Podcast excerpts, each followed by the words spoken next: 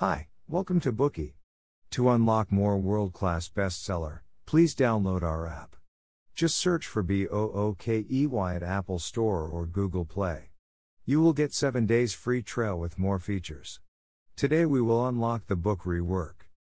Big companies love to elaborate on formulating business plans, analyzing competition, searching for investors, and so on. However, 37 Signals, a software company with neither budget nor advertising, few staff and salespersons, does just the opposite and is thriving with a huge profit. It provides fewer products but earns more than its competitors. Even though the company had fewer than 60 employees, they brought in millions in profit every year. Maybe you're shaking your head and don't believe a word, but this is not fake news. 37 Signals, now known as Basecamp, is a private owned internet application company based in Chicago. Its small team develops simple and specialized software, and has launched several software with millions of users. The company's valuation once reached hundreds of billions of dollars at its peak. 37 Signals is exceptional in many aspects. For example, its business philosophy is to reject growth, meetings, and boards of directors. Its employees are spread out in 32 different cities on two continents, doing home office and communicating through online group chat. Nonetheless, after two economic recessions, a burst bubble, and several business model shifts, to everyone's surprise, the company remains profitable. You must be curious how can such a small company that runs counter to the traditional business model make it?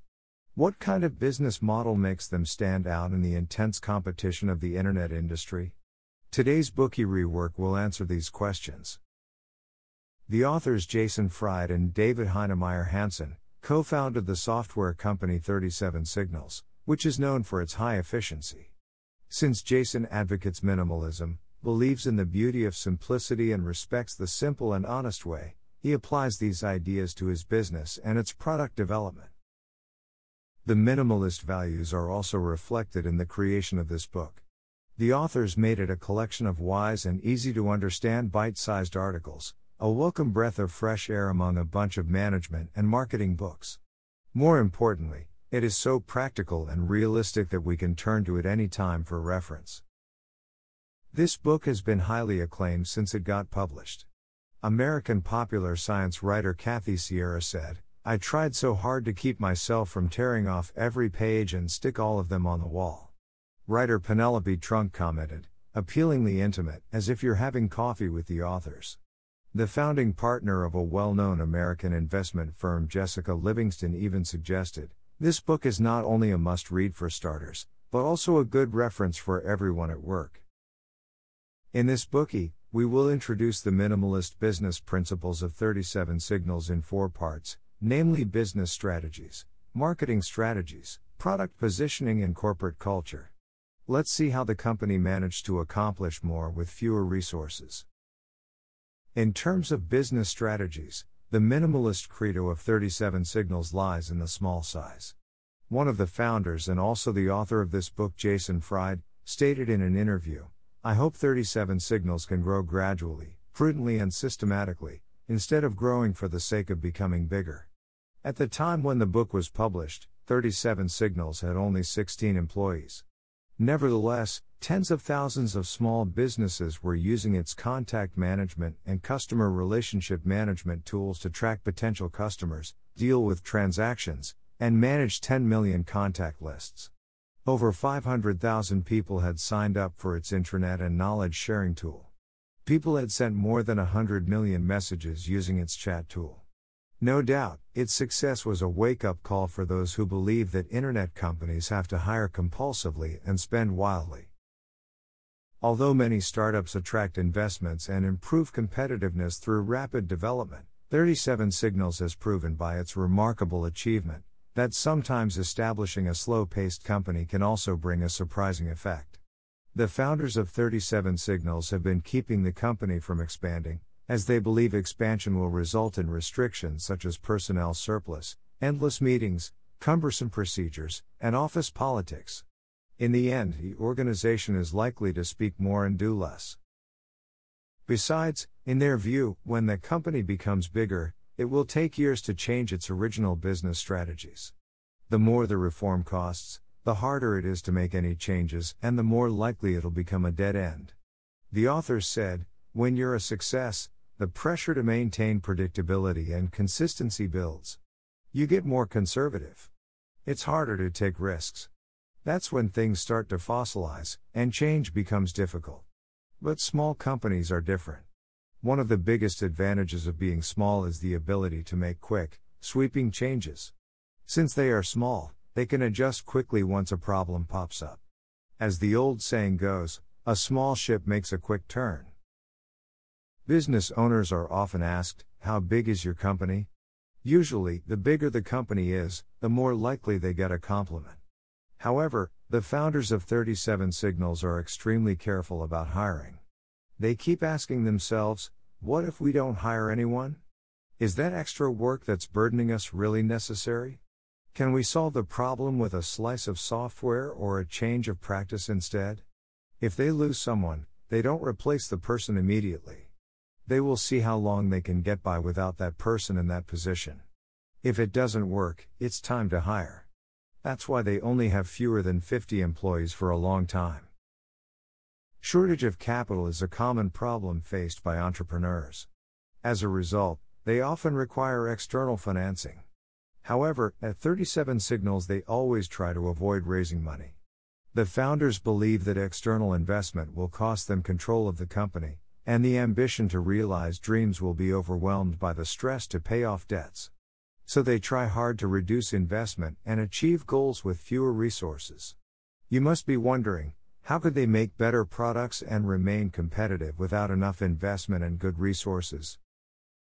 According to the authors, it's true that advanced equipment is necessary in the process of starting a business. However, it's unwise to be obsessive. It's like you have an expensive piano, but can it guarantee a compelling performance? If you have great skills, you can still produce beautiful music even though the instrument is old. For example, about 7% of the traffic of top American news websites relies on a website called Drudge Report. What's amazing is that the website is run solely by the founder Matt Drudge, and it has a plain layout like websites in the 1990s no video, no search engine optimization, no slides, and no original contents. Nonetheless, the traffic redirected from such simple website once ranked higher than Facebook and Twitter. Television producers, radio talk show hosts, and newspaper reporters view it as the go to place for news stories. It is Matt Drudge's expertise and sharp view about news that made Drudge Report a big success. Hence, resources are not everything. The key to competitiveness lies in whether the things you are doing are meaningful, and whether you make the most out of minimal resources. That's all for Part 1 Minimalism in the Business Strategies of 37 Signals. To keep the size small, the company is very cautious about hiring people. They only hire when it hurts, and they avoid raising money. Its small size and small investment enable them to run at a relatively low cost, while keeping them agile and flexible. We have mentioned earlier that 37 Signals is very cautious about the use of external funds, and tries to reduce investment. This minimalist credo is also reflected in its marketing strategy.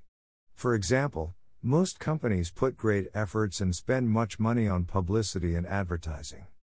When they plan to release a new product or build a new business channel, they will hold a press conference immediately and send out prepared press releases.